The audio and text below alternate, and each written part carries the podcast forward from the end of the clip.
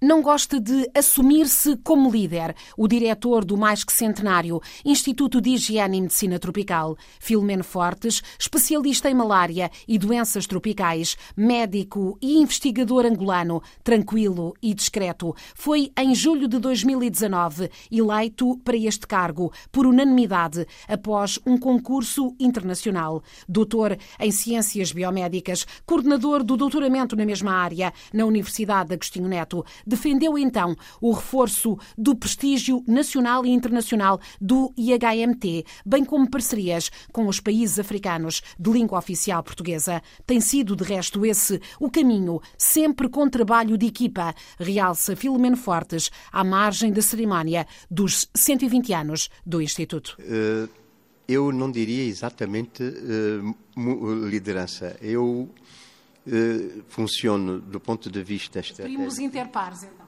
Eh, do ponto de vista estratégico, e foi o que eu disse logo que tomei posse uh, aqui aos colegas do Instituto, é que eu ia funcionar 60% moderador e 40% diretor.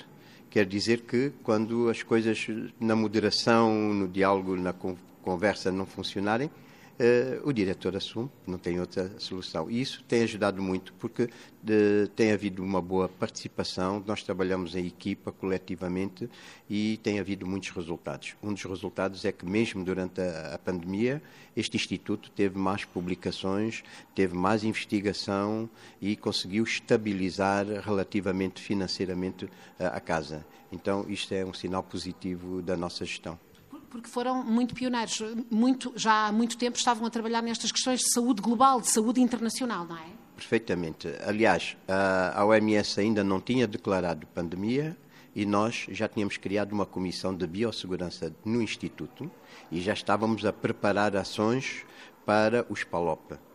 E foi nessa sequência que nós, por exemplo, apoiamos o desenvolvimento de um laboratório em Angola, logo para o diagnóstico de, de, da, da pandemia, foi nessa, nessa base que desenvolvemos muitos webinars e também por causa disso nós ganhamos dois prémios, um aqui a nível da, da, da, da Assembleia, do, do, do, nosso Parlamento, eh, sobre direitos humanos, de um trabalho feito por uma equipa liderada por uma das nossas eh, cientistas eh, a nível dos imigrantes e ganhamos outro prémio com a plataforma digital do Imune PT sobre eh, a literacia em relação à vacinação para além de outros eventos que nós eh, desenvolvemos. E inauguraram um laboratório no meio disso tudo. E um laboratório que uh, há muito poucos no mundo com essas características, portanto é um, um insetário que vai permitir apoiar inclusive possíveis uh, epidemias ou pandemias que possam surgir no futuro porque é um laboratório que está preparado para trabalhar com vetores, com doenças, com vírus, com bactérias,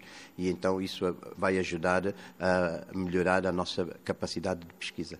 Já tivemos a oportunidade de visitá-lo. É uma espécie de berçário de insetos para os estudar e para também introduzir até insetos que vão minar, digamos, o potencial de transmissão. É isso, não é, professor? Exatamente. Isso dá para uh, transformar insetos os que agentes infectam... infiltrados, não é? É exatamente.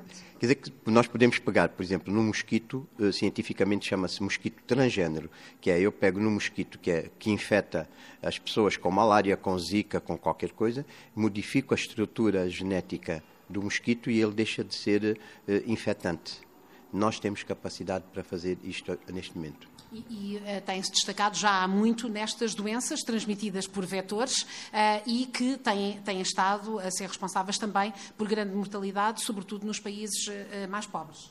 Sim, as doenças, as doenças negligenciadas tropicais e nós não é considerado hoje pela OMS como doença negligenciada, mas a tuberculose e o VIH continuam a ser doenças negligenciadas e nós temos uma grande potencialidade para projetos de investigação e de apoio aos nossos países eh, de língua oficial portuguesa. E temos estado a trabalhar em projetos de investigação também nessas áreas. Para além da malária, estamos a trabalhar num projeto em Santo Tomé para a eliminação da malária. Temos uma equipa deslocada uh, lá com um dos nossos cientistas sénior nessa matéria. Estamos a trabalhar com projetos em Moçambique. Uh, estamos a apoiar neste momento a Guiné-Bissau na revisão do seu plano estratégico sanitário. Eh, também começamos na Guiné-Bissau um curso de especialização em saúde pública. Há cerca de dois meses nós iniciamos esse curso. Estamos a, a apoiar a Angola no mestrado de parasitologia médica. Iniciamos em janeiro deste ano com a Universidade Katiavala Abuila, em Benguela. Estamos com muitos projetos e continuamos a apoiar o doutoramento em Ciências Biomédicas da Universidade Agostinho Neto e esperamos que no próximo mês tenhamos o primeiro doutor a defender uma tese de doutoramento em Angola no ramo das biomédicas. Lembro-me que quando tudo estava em pânico aqui em, em, Portugal, numa das uh, nossas conversas sobre a Covid, o Sr. Professor parecia que antecipava aquilo que acabou por acontecer. A Covid, claro, teve um impacto uh, no hemisfério sul, nos países africanos de língua oficial portuguesa, mas não se comparou uh, por vários motivos e certamente a ciência vai, vai trazer luz sobre isso. não se comparou ao impacto que teve noutros países, com uma pirâmide de população mais envelhecida e com menos eh, contacto, provavelmente, com vírus semelhantes. Eh, é, é isso que, que, tinha previsto? Foi, eh, alinhou com as suas expectativas? Alguns dos meus argumentos estavam certos. Um deles era exatamente a, a, a questão da idade, da esperança de vida. O outro é que estes países estão mais habituados a enfrentar epidemias e uma das primeiras medidas que foi tomada foi o encerramento de fronteiras, o controle de fronteiras, a, a mobilização, a movimentação da, da população. Por outro lado, também estávamos a contar com o efeito das doenças endémicas que produzem sempre uma reação imunológica no ser humano. Neste momento, continuamos a fazer um estudo para perceber se a vacina da BCG contra a tuberculose não terá sido também um elemento que possa ter ajudado os nossos países a não terem uma grande, uma grande explosão da pandemia porque um estudo, um estudo já com alguns anos aqui mostrou que essa vacina tinha, tinha protegido em relação a outras patologias. Exatamente. E, e, e, e, exatamente. E neste momento nós estamos a trabalhar com Angola, com Moçambique, num estudo combinado entre o Instituto e esses dois países, com instituições eh, de saúde pública, para tentarmos perceber melhor esse fenómeno. Certo é que uh, houve muita atenção mesmo nestes países dedicada à Covid e atenção desviada de outras doenças com um impacto muito superior uh, nestes contextos. É, é, é assim? Preocupa-o isso? Uh, esse tinha sido outro alerta que eu tinha feito, porque os doentes com HIV deixam de ser, deixaram de, de, de ser diagnosticados, deixaram de ser tratados, os da tuberculose igualmente. Uh, a acessibilidade aos serviços de saúde diminuiu, portanto, a assistência uh, pré-natal, assistência ao parto também reduziram, portanto, isso aumenta a mortalidade materna e a mortalidade infantil, para além de que as coberturas vacinais, por exemplo, da poliomielite, da difteria, também diminuíram e corremos o risco de ter epidemias num curto espaço de tempo. Já, já começam a surgir alguns surtos em alguns países. Eh, só mais duas questões. A malária, uh, o paludismo. Em São Tomé e Príncipe houve agora, teme-se que subam os casos, houve chuvadas muito fortes, receia-se que volte numa população que já teve contacto e que poderá vir a ser afetada. estão muito preocupados com isso? Sim, o risco de epidemia é grande porque a população eh, foi perdendo imunidade ao longo do tempo e eh, se há uma disseminação do parasita e do vetor, o risco é grande. Neste momento, nós temos uma equipa no terreno a apoiar uh, Santo Tomé para, nós chamamos entomologia, a fazer estudos do vetor e, e, vigilância do vetor para ver se o vetor não se infecta, porque também já há resistência do vetor a alguns inseticidas que Santo Tomé utilizou durante muito tempo inseticidas intradomiciliares, extradomiciliares, e é muito importante controlarmos esses fatores. É, portanto, essa atenção a, eliminar a todas as, as, colónias, digamos, de insetos bebés, não pode. Tem que haver um controle daquilo que chamamos criadores de vetores, eh, neste caso, criadores de mosquitos. E porque o risco, neste momento, não é só da malária nos nossos países, nós corremos o risco de epidemias de febre amarela porque as coberturas vacinais da febre amarela diminuíram, estamos com alterações climáticas, é óbvio, com o aumento das pluviosidades, vai haver aumento dos criadores, o, o vetor, o mosquito Aedes aegypti vai aumentar e vamos ter eh, provavelmente epidemias de febre amarela. O dia foi longo, só mais uma pergunta. A fome a avançar, os, as conquistas não estão a, a, ter a continuidade esperada, esta crise no leste também vem mostrar as fragilidades e, claro, uma população mal alimentada fica mais vulnerável. Sim, e nós temos essa, esse, esse, problema. Os índices de malnutrição crónica nos nossos países já, já estavam à volta dos 45%, neste momento subiram, estão a, a 55% e em algumas áreas até ultrapassam os 60%. Eh, por outras palavras, temos crianças a morrer de fome e temos crianças a desenvolverem-se sem sistema imunológico. Qualquer doença que estas crianças contraiam, incluindo uma simples pneumonia, o risco de morrerem é, é elevadíssimo. E as alterações climáticas e os conflitos, os deslocados?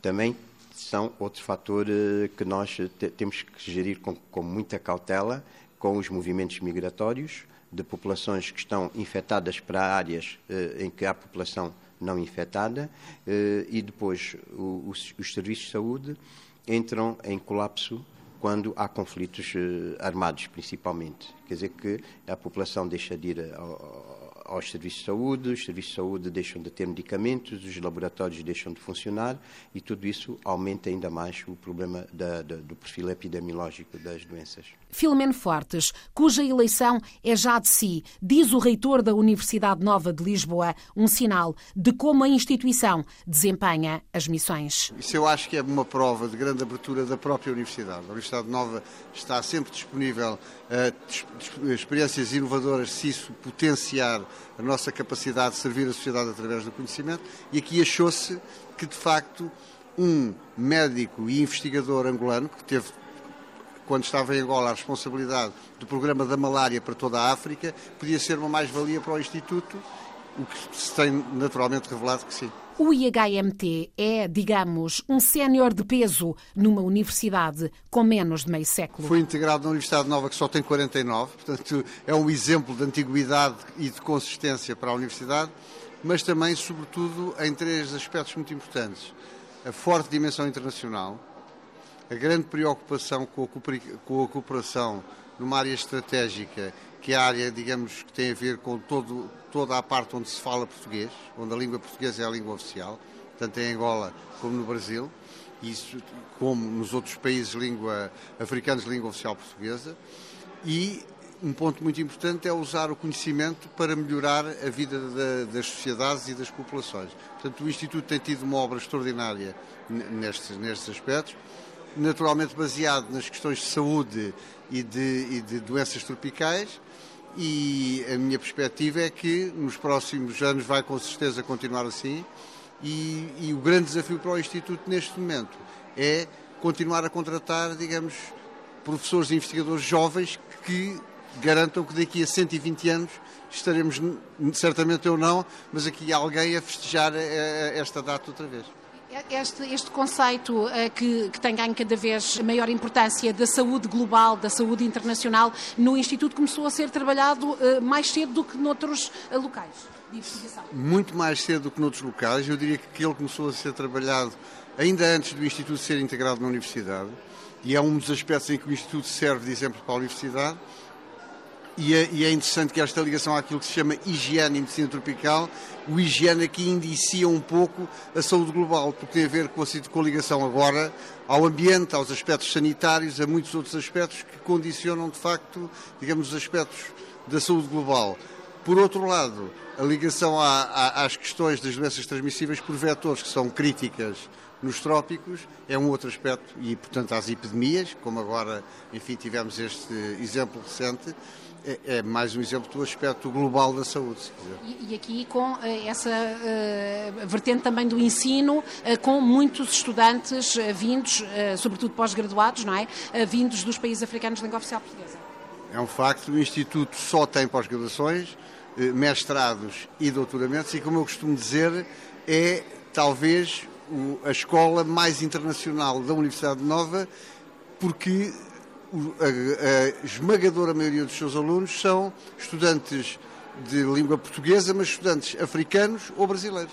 Ainda hoje podemos ver naquele vídeo muito interessante que vai desde de quase da, da, origem do Instituto até à atualidade, a quantidade de estudantes brasileiros, angolanos, cabo-verdianos, guineenses que estão a trabalhar nos laboratórios do Instituto hoje. Na cerimónia dos 120 anos do IHMT participou também a Ministra do Ensino Superior, Ciência, Tecnologia e Inovação de Angola, Maria do Rosário Bragança. Eu vim eh, na condição de Ministra do Ensino Superior, Ciência, Tecnologia e Inovação de Angola, no quadro da presidência uh, em exercício da CPLP que está com Angola. Portanto, foi nesta, nesta condição que eu vim e foi nesta condição que eu uh, fiz uma comunicação. Obviamente que, para além disso, há toda a ligação que existe entre o governo de Angola uh, e o, portanto, o governo de Portugal na, na cooperação no domínio do ensino superior, ciência e tecnologia, e eh, da ligação entre as instituições de ensino superior angolanas e o Instituto de Higiene e Medicina Tropical. O Instituto de Higiene e Medicina Tropical é, sem dúvida, uma instituição que é uma plataforma de cooperação multilateral eh, muito importante e a existência eh, do, do CienciaLP, portanto, que é um, um, portanto, um centro da, da Unesco com categoria 2, que promove uh, uh, formações avançadas para uh, estudantes de países de, língua portuguesa e também de Timor-Leste, portanto, países africanos de língua portuguesa e, e Timor-Leste, está aqui alojada no IHMT.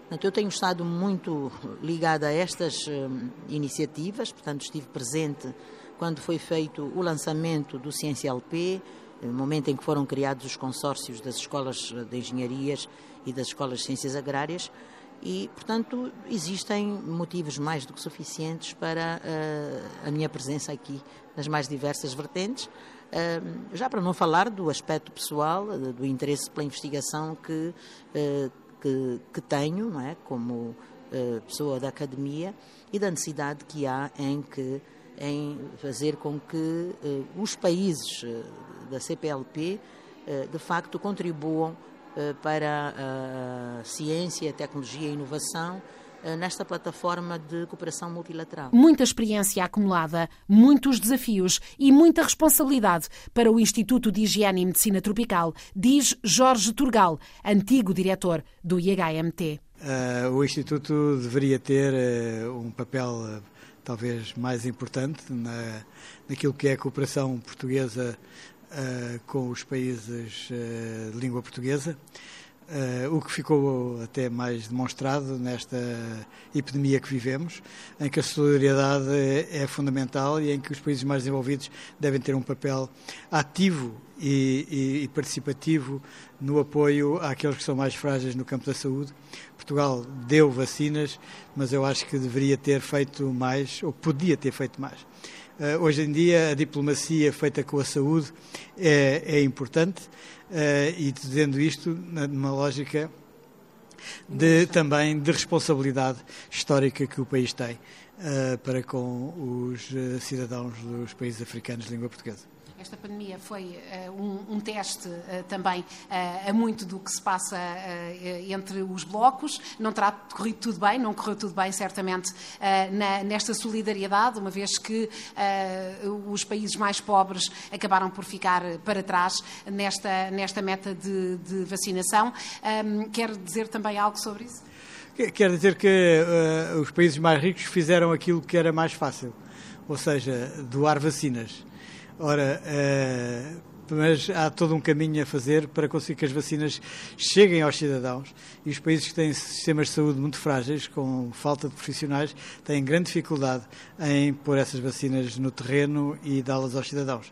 É por isso é que uh, os Estados Unidos deram 500 milhões de vacinas e só 250 milhões foram aplicadas, por isso é que a Europa deu cerca de 250 milhões e só 170 foram aplicadas, porque dar é fácil participar e construir com aquilo que se dá é mais trabalhoso, mais difícil e exige uh, outros meios e outra vontade política também. O professor foi eh, aqui, no contexto português, uma das poucas vozes eh, críticas ao caminho que foi eh, tomado. O, caminho que defendia era um, um pouco diferente, um caminho mais de, da pandemia, encontrar uma resposta nos mecanismos científicos, é isso? De facto, fui crítico várias vezes, em diferentes aspectos mas uh, sempre aceitei como é natural, porque uma das grandes vantagens do nosso país foi que houve uma voz única de comando e foi mantida, e o que não quer dizer que não haja vozes críticas.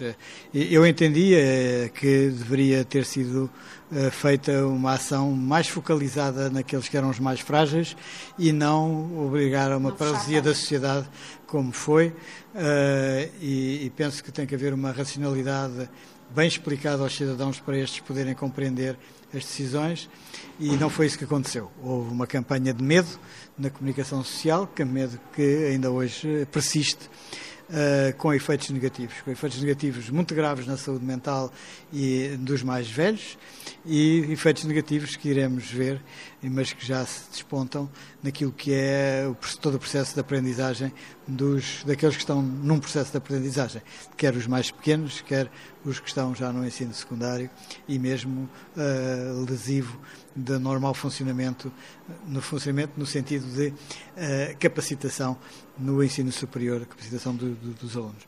Mas uh, as coisas são o que são. Conseguimos, por outro lado, porque conseguimos uma excelente cobertura vacinal, uma cobertura vacinal mais elevada da Europa e talvez a segunda mais elevada do mundo, que nos permitia uh, ter um outro tipo de atitude se os responsáveis da saúde acreditassem mais na vacinação que propuseram mas seguiram não aquilo que tínhamos feito, mas seguiram diretivas europeias. E as diretivas europeias penalizam os melhores Uh, e neste caso penalizaram-nos a nós, a Portugal. Jorge Turgal, antigo diretor do IHMT, Maria do Rosário Bragança, ministra angolana do Ensino Superior, Ciência, Tecnologia e Inovação. Também o magnífico reitor da Universidade Nova de Lisboa, João Ságua, e o diretor do Instituto de Higiene e Medicina Tropical, Filomeno Fortes, ouvidos pela RDP África, à margem da cerimónia que marcou os 120 anos do Instituto.